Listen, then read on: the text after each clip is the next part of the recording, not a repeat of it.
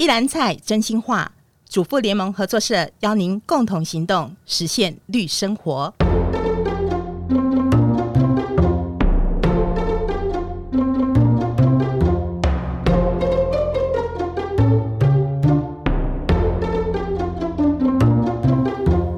大家新年恭喜！欢迎再次收听《一篮菜真心话》节目，我是淑慧，合作大小事单元的主持人。三十年前呢，我们主妇联盟从关注环境保护、消费者保护的立场出发，然后坚持走一条以行动实践倡议的道路。一九九三年，我们有一百多个家庭以共同购买的方式，直接向农友订购米跟葡萄，这是一个开始。然后到二零零一年的时候呢，我们成立了主妇联盟合作社，以合作社的组织形态来经营这个共同购买的事业。我就常常想说，我们真的可以称得上是永续饮食的一个先行者了哦。三十年前，我们的一些做法呢，啊、像为了鼓励支持友善环境的一个耕作方式，我们发展出一篮菜的订购，就是现在许多小农农产通路的蔬菜箱。那我们花时间跟社员沟通，为什么不要嫌弃被虫吃的很多冻的蕾丝菜？为什么当季的蔬菜是首选？然后我们也花时间跟农友沟通，为什么不要使用农药？不要使用化学肥料？为什么要适量施肥？为什么要照顾土壤的健康？然后呢，我们就以集结的消费力来购买，来支持农友这样友善环境，同时也让消费者安心的方式所种出来的农作物。当然，我们也很高兴看到现在有些通路呢，呃，跟上了我们的脚步，也诉求友善有机的耕作。许多通路的架上呢，也都有贩售有机蔬菜了。那当年还显得陌生的“有机”这两个字，这个词汇呢，现在大家也都有普遍的认识跟理解。当然，有些初次知道，或者是说还没有机会更深入认识我们主妇联盟合作社的民众呢，会以为我们是有机店。但是说真的，把我们合作社当有机店看，那还真的是把我们看浅了哦。主妇联盟合作社加上蔬果的一个特色呢，有很重要的一点，就是在于我们有值得信赖的这个农产品自主管理。我们定有自己的自主管理标准，然后也对接外部的国家的政策跟标准，甚至呢，我们对产品的一个把关哦，呃，比政府的要求还要来得严格。像水果的这个农药饮用的支数啦，还有它残留容许值，都控管得更严格。然后以蔬菜来说呢，我们几乎都是无农药、无化肥、不施除草剂的。那为什么我们会说合作社的这个自主管理是值得社员信赖的呢？这集节目，我们再次邀请到产品部最菜的专员、农产专员郭怀恩来跟大家好好的聊一聊我们合作社对蔬菜自主管理这件事情。欢迎怀恩，新年快乐！新年快乐，各位社员大家好，我是郭怀恩，我是上次、嗯。说我是最菜的农产专员。在去年这个我们二零二三年四月哦，一篮菜真心话节目恢复固定更新上架之后呢，在 EP 四十七这一集，怀恩跟那个元璋课长一块上节目，然后我们知道，哎，原来你们两个人哦是台大园艺系的同学。那一集呢，我们聊了合作社的这个蔬菜开发，那听众的反应其实非常的好。然后还有呃，二零二二年怀恩曾经有一场关于社内蔬菜的这个线上讲座，因为了解，所以安心。认识你吃的合作社蔬菜这场线上讲座也是很受好评。那怀恩，你说你是合作社最菜的这个专员哦，这个最菜的菜，我相信大家都能够了解，不是指年资。你从二零一三年到现在也有超过十年了，对。然后这个最菜其实讲的是你的专业、你的工作组织的内容。那我现在就要请你先来说说你平常的工作主要是在做些什么，怎么最菜的？好，那其实我们专员的工作啊，其实基本上就是分两个部分。嗯、那第一个就是维护，第二个就是开发嘛。那什么是维护呢？就是其实以蔬菜的状况，就是诶、欸，我们需要去确认农友的供应的状况，包括说它的交货量或它的交货品质。所以基本上对于我而言，我就会训练我自己。我每天早上几乎我在有在办公室。那我就会去仓库去看一下那个蔬菜，你才会知道，哎、欸，农友交怎么样的状况的菜过来啊，然后你才能看说，哎、欸，这个菜怎么长得那么奇怪哦，那赶快跟农友确认一下是什么问题。那有些状况是，哎、欸，发现这个菜不能啊，这不能上架，上架一定会死，一定会死在架上，嘿，社员一定不会买。他就赶快跟那个理货的妈妈说：“哎、欸，这个你就要把它筛掉，嘿。”然后就跟我说：“哎、欸，大哥不行，最近这个菜量高啊，规格不够好的，嘿，那你可能就要打掉。”这样，嗯、就是我觉得这就是专员要实际去用眼睛看，才比较清楚知道那农友到货状况是怎么样。当然，有些社员会反映说：“啊，为什么有时候那个菜拿到状况会不好？”那我们只能说，因为专员就只有两个眼睛嘛，那我不可能每一个菜我都看得到啊。那我只能说，有些状况就是我们尽可能发现问题，然后我们就是持续跟农友沟通。那就是说，看农友这边可能他也需要做一些调整或改善这样子。那当然就是说，我们这边除此之外，就是说我们也是维护跟农友之间的一些关系啊。就比方说，像农友可能最近他有什么问题需要我们协助，或者说他栽种上可能遇到一些什么资讯啊。或者说他可能经济有一些困难，资金的需求，嗯哼嗯。哼，那我们可能会帮他申请合作社的预付货款嘛。那预付款简单说就是合作社会先给农友一笔钱，哎，然后等到过了几个月之后，农友再用他的每个月交货的金额里面去扣，就是说这也算帮助农友的一个方式。算是我们跟农友预购，诶，就先给农友一笔钱，然后再慢慢那个用菜来还，就用菜来还这样。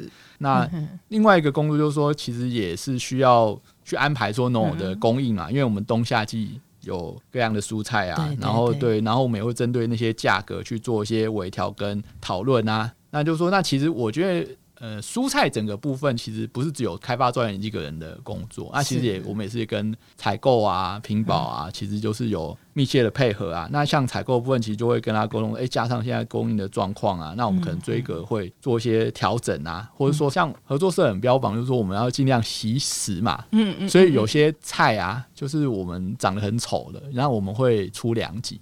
但是出两级这件事情，其实也是需要跟采购讨论，因为采购说啊，这个现在加上很多 优级的都卖不掉啊，就不可能会出两级。嗯，刚刚讲这比较多是维护的部分，这个为难哦。上次你在节目当中也有提到过，怎么样判别它是良级让它上架？对，这个那时候你有提到这样的一个为难。对，因为其实良级的部分。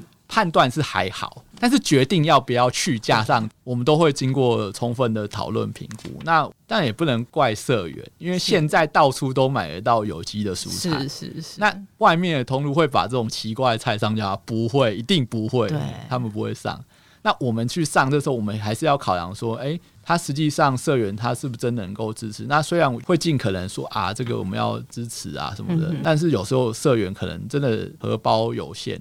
那虽然打到比较便宜的价，因为凉席通常是打比较便宜的价格嘛，但有时候还是比较难掏钱出来。那我就说哦，就算便宜，但也不会买。那这个我们可能就要再评估要不要让他上这样。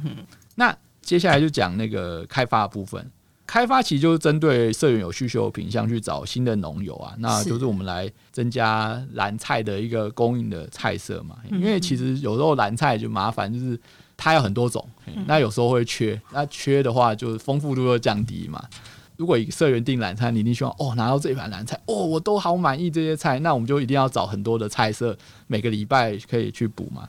那举个例子，比方说像我们这边，诶、欸，冬季冬季通常都是地瓜重要的产季。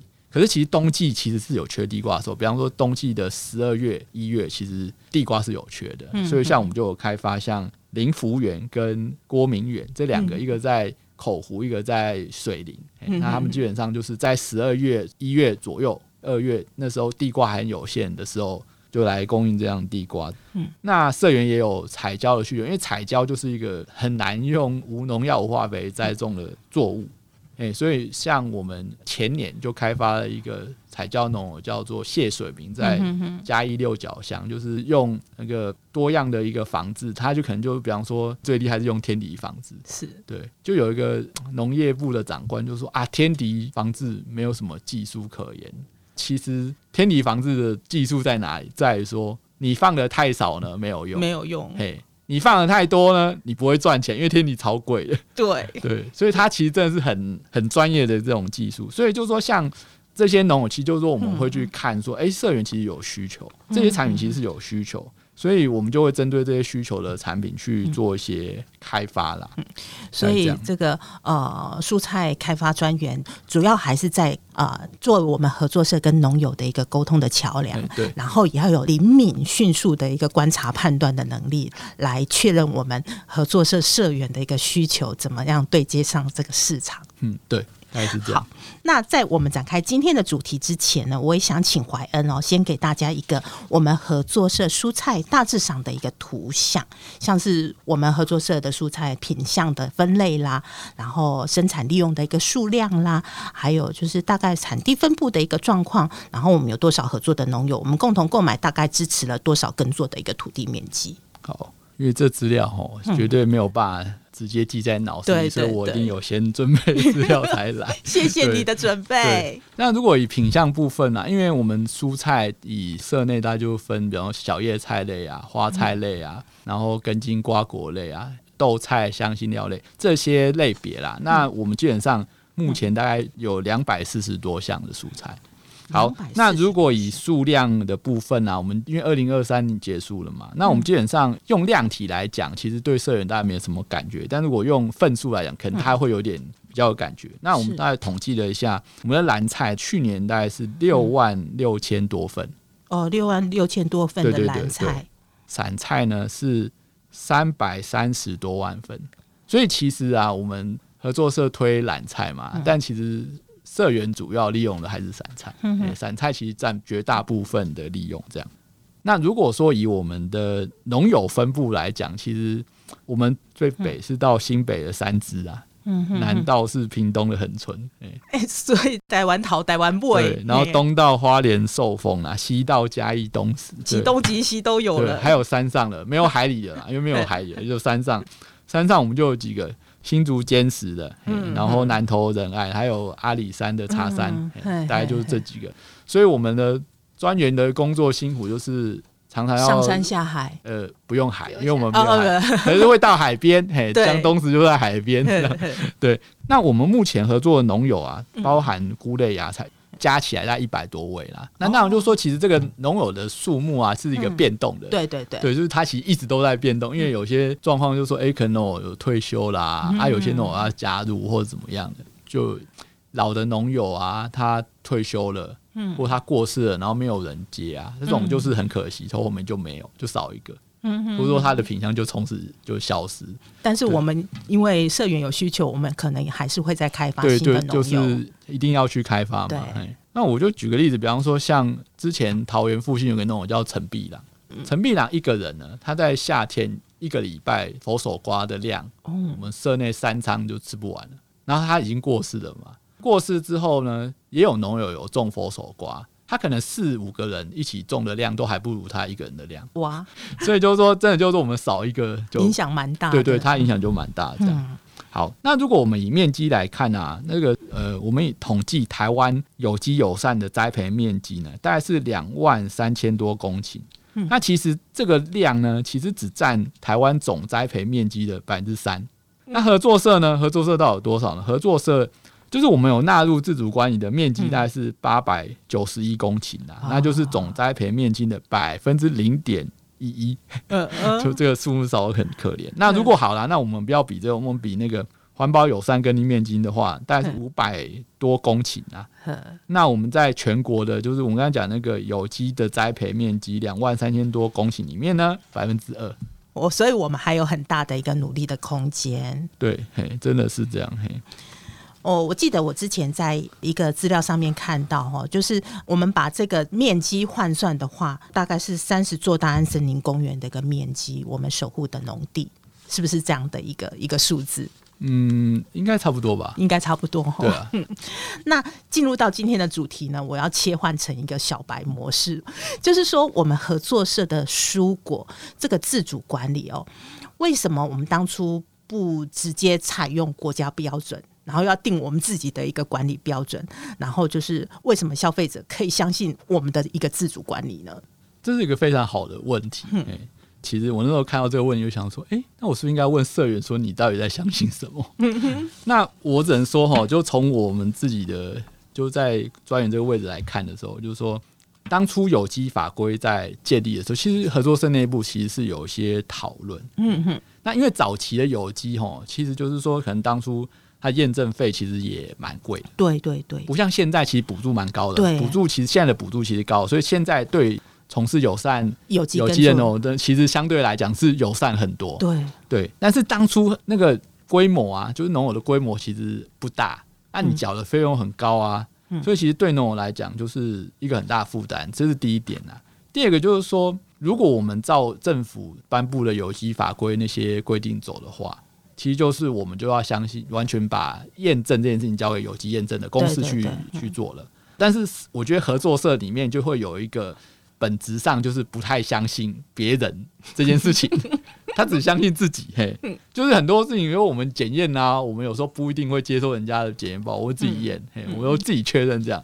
那我觉得套在自主管理上，就是我们会想要自己去把关，嗯嗯，就是我们针对自己的农友的耕作环境，针对自己他交货的品项，啊，甚至就是说它的一个农药残留的部分，我们会去想说自己去检验跟把关这样子。那当然就是说，其实这自主管理呢，也不是合作社自己独创了，那我们也是有。参照有机法规的一些要求嘛，因为我们自主管理并不是一个完全跟人家不一样，其实就是说很多的规定或者很多的一些要求，其实大致上跟有机的法规不会差的太多，嗯，就是说基本上看的是差不多的，嘿，因为大致上都是这样。那当然就是说我们会根据我们自己农友的一些实际的状况做一些调整。那我觉得还有一个不一样就是。有机法规是指规定就是无脑化肥，那我们其实自主管理还有把其他有用药的也拉进来，对，就是说像是那个水果还有一些用药的，它其实就是有拉进来。但是如果以蔬菜来讲啊，嗯，就是我们的农药残留标准，其实在有机业界就是零检出。那我们目前蔬菜基本上绝大部分还都是要求零检出，嗯，所以这标准其实是没有什么不一样。这样，那我只能说就是说，其实我们跟其他通路不太一样，就是说我们自己会去看。那个农地，那我们会去自己去验证。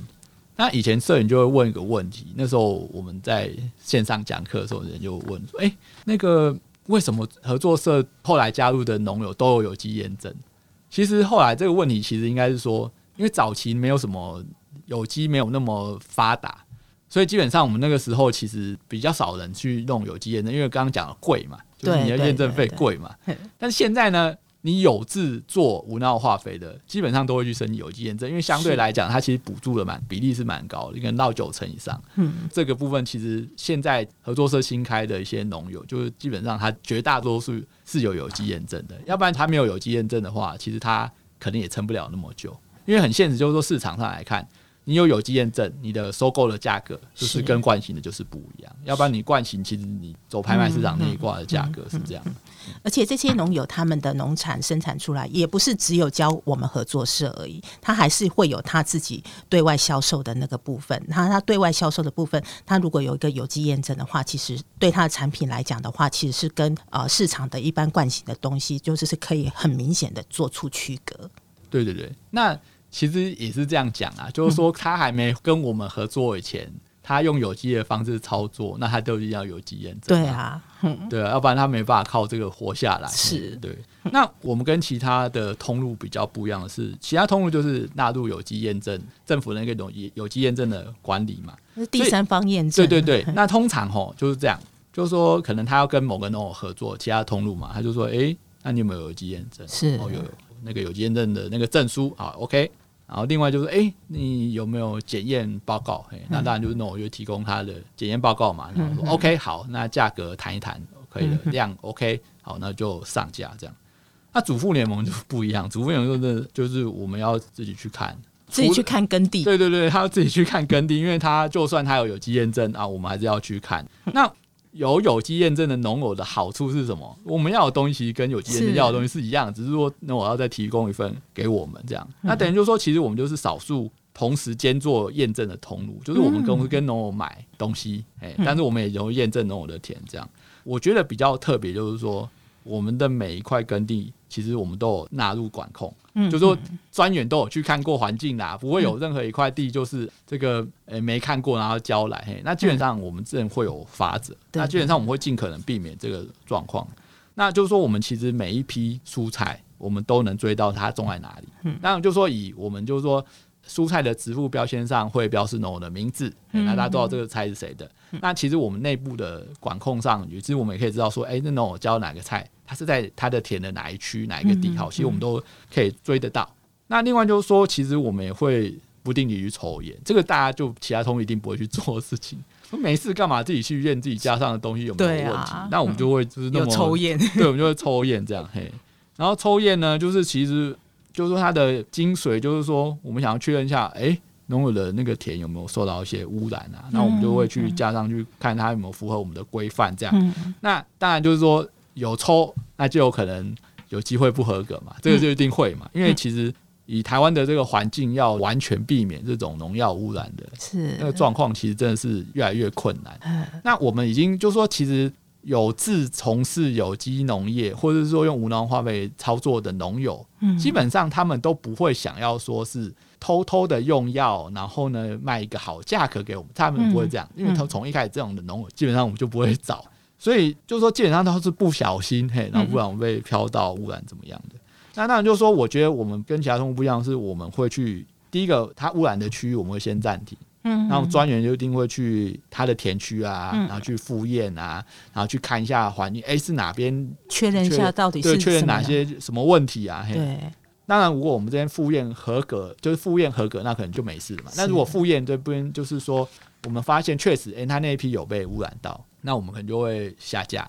那个田区就会暂停供货几个月，那等农友做了改善，嗯，之后我们才复验，再让它继续上架，对，再继续上架这样。那我们对于社员这边就是说，其实我们会就是跟社员公告啊，嘿，最近什么菜验出了什么农药，嘿，那就因为什么不合格标准，那可能是怎样飘污污染过来还是怎样，就是我们还是会交代，不会说哎，这个就污染到啊就没事，我们还是会把它。交代的巨细靡遗嘛，就是说这个剧本上我会有一个完整的说明，让所以哦就是这样，然后就通知啊什么时候来退费啊，然后怎样怎样，对，就是我们不会说哎验到我说嗯好就不说。就不说，因为如果好啦，如果是这样的话，那就干脆不要验啊。就是就不要考试嘛，考试就有机会考得好，考得不好嘛，对，那就避免这种就不要考试，但这就不符合我们合作社的精神，这样。所以这么多呢，呃，这么仔细的工作，其实都是在我们蔬菜专员这边的一个职责所在啦，吼。呃，听你说这么多的一个把关的细节，我觉得要去做到做好，真的是还蛮花时间跟心力的。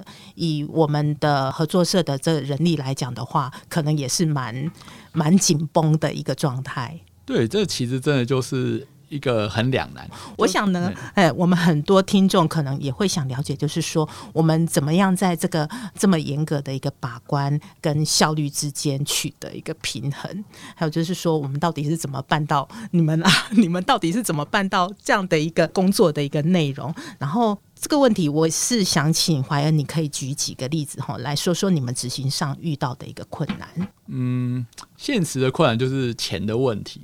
因为毕竟就是说，我们经费还是有管控的，不能说任意验啊。因为验一次就三四千块起跳啊，对啊，一个样品哦、喔。嗯，所以你假设你验一个哦，好几不止一个样品，那个钱就会 double 啊，就会再加上去这样。那现实很现实，就也没办法验到每一批菜啦。嗯嗯，这个就是我们现在碰到的状况。那所以呢，我们基本上只能针对说目前有风险的。就是我们认为，哎，它环境可能有一些风险的，去做一些抽抽验这样子。那当然就是说，我觉得现在呃，农友其实也回馈了一个他们现在目前发生的状况，就是，是因为政府现在在推无人机喷药，就是植保机，植保机，对，植保机。所以其实以前呢、啊，顶多是他们可能在地上用高压喷雾去喷那些药，现在是天空上直接飘下来，风向的影响可能就会飘到你的田里了。那为什么影响会那么严重？主要是因为植保机它不可能载很多的药上去，它的承载量是有限，所以它的农药是浓度是高的，浓度是高的，所以只要喷到一点，一定就是残留，一定都超标这样。所以我说，这现在这个状况其实是一个，就是做有机的农，它比较目前就是没办法去克服，因为现在状况就是这样。那我们也就是尽量说用抽眼啊去看说，哎，附近。就是它的那个农友的产品的一个安全性嘛，那我们只能尽量用这样的方式去看。嗯嗯嗯、那当然就是说，我们专员还是会不定期去田里面去看。是，但是坦白讲啊，就是你看起来没问题，可是验起来有时候也是会有问题。嘿，这就很难讲，因为我们又不是直接可以看出它农药 农药有没有残留。嘿，那当然啦，有时候就是。如果我们刚好看到有人在喷，那这个可能就有警觉，很马上现场可能就去验，哎、欸，发现哎、欸、有那个，那可能就跟我说，哎、欸，这个先停。可是你也不可能常常都在农友的田旁边啊，对啊，所以你怎么能够去发现到，就是说，哎、欸，刚好农友的林田有用这个植保机在喷农药，然后它有一个被污染的一个风险，所以这真的是还蛮难解决的一件事情。那我举个例子啦，就是这也是我们呃、欸、去年在社内有公告的，我们桃园附近那种田家林，它的耕地有被污染到，它其实这个是一个蛮。啊，蛮特殊的一个例子啊，因为那个农我是我开的，我们当时去，他那块地其实超级完整，几乎是没有什么污染的风险，所以我们列就列环保级嘛，隔离带也很完整，对，几乎就因为它附近都没什么耕作啊，那只是哎、欸，为什么会验出农药呢？那结果后来我们去看，就发现哎、欸，因为他有个亲戚就是回来在另外一边种田。然后就把那边芒草全部都砍掉，芒草本来是很好的隔离带，高高的，对，对，他就全部砍掉。上风处吗？诶、欸，他说那边的风会乱吹啊，哦、所以可能就是因为这样，所以他那个药就飘过来。对啊，那当然就说那时候可能就是因为东北季风很强嘛，嗯、所以就是它就有一些飘散污染嘛。啊，那当然就说他亲戚不是种有机的嘛，就会每隔几天就喷一次啊。嗯、所以我们就那一次就是说我们加上。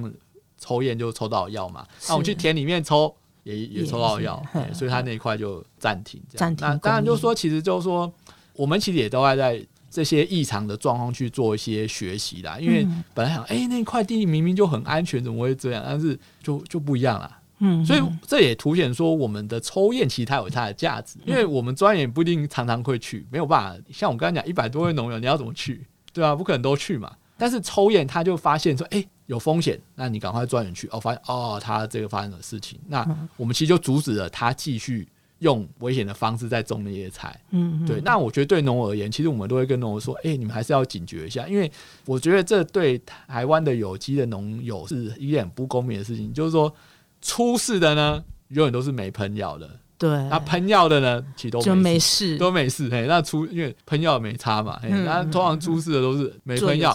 对，那当然我就说，呃，从事有机农可以这样愤愤不平，可是我们只能说，因为以现在环境是我们给了一个比较好的一个价格，我们认同用这种方式，那其实大家还是有责任说，你要把自己的田的风险控制到最低，这样。那这个事件呢，其实就是提醒农友，对于他自己的这个田区周围的一个变化，其实要警觉性。对对对。那当然，其实就是说自主规范的这个法则，其实我们也是有经过一些调整。嗯、因为像我们早期啊，就是我几个这个是最经典的例子，就我们会跟农友，我们就不要讲谁，因为这个太衰了，真的是，他就他的那个芭蕉采收就放在机车后面，没有盖任何布嘛，他就。骑着车就经过喷药的藻资源，就被喷到。我们就是被抽验一次就中，然后等我说啊，怎么会验到啊？就是那天嗯，曾经过那个找资源喷药的藻资源，这样 一哎，对啊，我们也发现哎，确实那药都是藻资用用药嘛，对，不是芭蕉用药，不是芭蕉，对对，是藻资用药。好，那你们知道他停货停多久吗？不知道啊，停多久？停半年哇，六个月，而且他损失惨重哎。对，然后而且呢。不是只有芭蕉这个品相，所有全部品相，蔬菜品项也都停啊，就停六个月。那这样它的生产生机不是也受到很大的影响？所以我，所以我们后来其实就是觉得这样的状态其实也不是很好嘛，因为你想嘛，他六个月没办法交货，他货交给谁？他要吃什么？对，对，就是我觉得早期我们在定这些规范，其实有时候就是想的很理想，但是我们实际上会不会碰到这些问题？所以其实我们现在这些就是说法则的部分，其实我们也做一些调整。就是我们其实目的不是要惩罚农友，而是说我们是要厘清风险，然后让这个风险降到最低。但我们还是希望那农友可以活着啊，因为那不是农友自己用的嘛。那当然我们就会跟农友讲说，哎，这个农友，哎，请你那个货啊运送的时候哦，记得一定要盖布把它包起来，因为其实。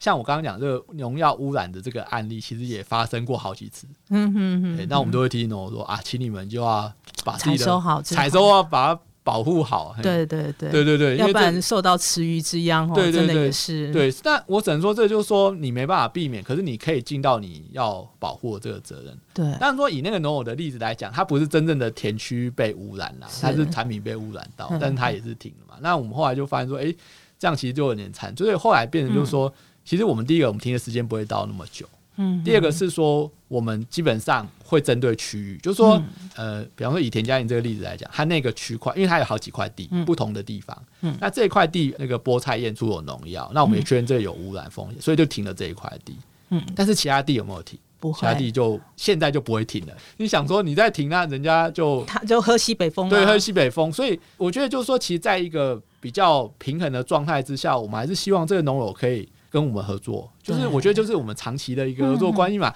要不然你这样停六个月啊，那他要怎么办？那他之后还会回来，还是说他你就叫他放弃，继续走回去做惯行就好了？对啊，这样好像也不太对。所以我觉得其实就是说这些标准，为什么他会去调整？因为发现他有一些实际上很难去操作，或者说其实有些坦白讲哦，你就不是那么合理的地方。其实我觉得我们也是在。自己的检讨跟去做一些调整。哎，应该是说我们的标准其实并没有降低，只是我们在做法上面，我们可以呃考量的更周延、更详细一点，然后在制度上面啊、呃、有一个合理的处理跟对待，这样子。就说不会说好像我们动不动就用哎你犯错去重重的惩罚农友。嗯、对，我就觉得这样其实有时候对农友来说不是那么公平。那我们还是会跟农友在一个规范的下面，然后我们希望农友尽量去符合我们的规范。那我们只能说。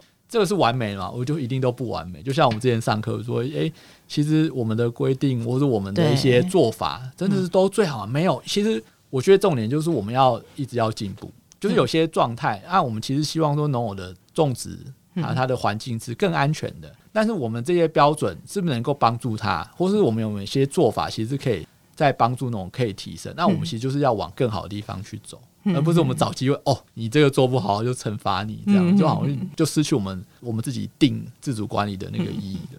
我在想，我是不是可以这样说，就是完美其实是不存在的，我们永远都会有进步的一个空间。对对对，就是我们就是把瑕疵就减少。对，所以我觉得有时候我们都会跟社员说，哎，你也不要太觉得合作社才验出有农药，就好像失去了信心。对，因为有一个讲法很好说。因为有把关，所以才会才会验出来啊！对啊，如果我们都不验，那你就你就你就永远不知道，就是说，对啊。那我觉得其实就是说，我们基本上像我们每一次的自主管理规范，它验出的，就是我们还是会说明说啊，这个菜其实残留量多少，那你大概要吃多少多少，哎，你才会有风险。那其实基本上大家不会吃到那么多，对，但大家不会到那么那个。但是我觉得就是说，以合作社就是。很透明嘛，就是我们对诚实告知嘛，因为我们有发现这个状况呢，就跟社员做布达，嘿，就是哎呀，这个那就来退钱。那其实我觉得就跟我们配的那种，其实也是算蛮辛苦的啦，但也是他就是认同我们那样的做法，是，哎，然后就是说可以一起合作这样。那我觉得这样才会比较长久，因为说真的，要保证没有污染的田，现在真的越来越困难。就像我刚刚讲那植保机的问题，是是是。那因为我们曾经有农，我就去问农委会的，说，哎。我那你们有管理啊？对，你们有什么办法？没有人敢回他啊，没有敢任何人敢承诺啊。嗯，就这样，因为真的就没办法啊，就是现实就是这样。那我觉得只能说，就我们能够管控的，那我们尽量在降低风险的前提下，还是让农友可以跟我们继续合作嘛。因为我们想说，我们定了严格标准，农友都达不到，那社员也没有东西可以吃。嗯，可 这也不是我们的本意，这样。好，谢谢怀恩今天啊、在节目当中跟大家分享了这么多这么详细哈，然后也真的是很感谢我们这些啊、不同时间上到共同购买这班列车的职员跟农友生产者们，我们一起让这班列车呢能够持续前行，落实我们责任生产、责任消费的一个坚持。那虽然大家可能都听我们说过很多次哦，不过呢，嗯，还是有刚认识我们主妇联盟合作社的朋友哦，所以还是要一直的去强调，希望大家不要嫌我啰嗦。呃，我们主妇联盟合作社呢，早在三十年前就关注到蔬果农产这个民生消费跟土地之间的一个平衡。我们舍弃了对标章的一个执着，我们看重的是本质，是一套能够让人信任的一个流程，以及跟农友之间的一个长期合作的关系。然后我们有专业又尽心尽力的专员为我们挑选农友，为我们把关。我们的社员真的是很幸福的哦。那现在呢，大家一定常听到“近邻转型”这四个字。其实呢，我们有意识的做好消费选择，好好的吃菜。也能够算是对环境尽一份心力，维护好这片生养我们的土地，支持更多友善耕作的农友，这是我们共同购买行动的一个初衷。邀请大家跟我们一起，以集结的消费力支持农业的永续，支持饮食的永续，支持环境跟社会的永续。你的选择决定未来的世界。我们是主妇联盟合作社，加入我们，一起用责任消费改变世界。非常欢迎留言回馈我们你的收获跟感想，然后喜欢我们的节目呢，也可以帮我们按个赞、订阅跟分享，介绍你的亲朋好友们一起收听。还有就是大家可以搜寻主妇联盟合作社北北分社的 YouTube 频道，找到怀恩主讲的“因为了解，所以安心，认识你吃的合作社蔬菜”这场线上讲座的录影。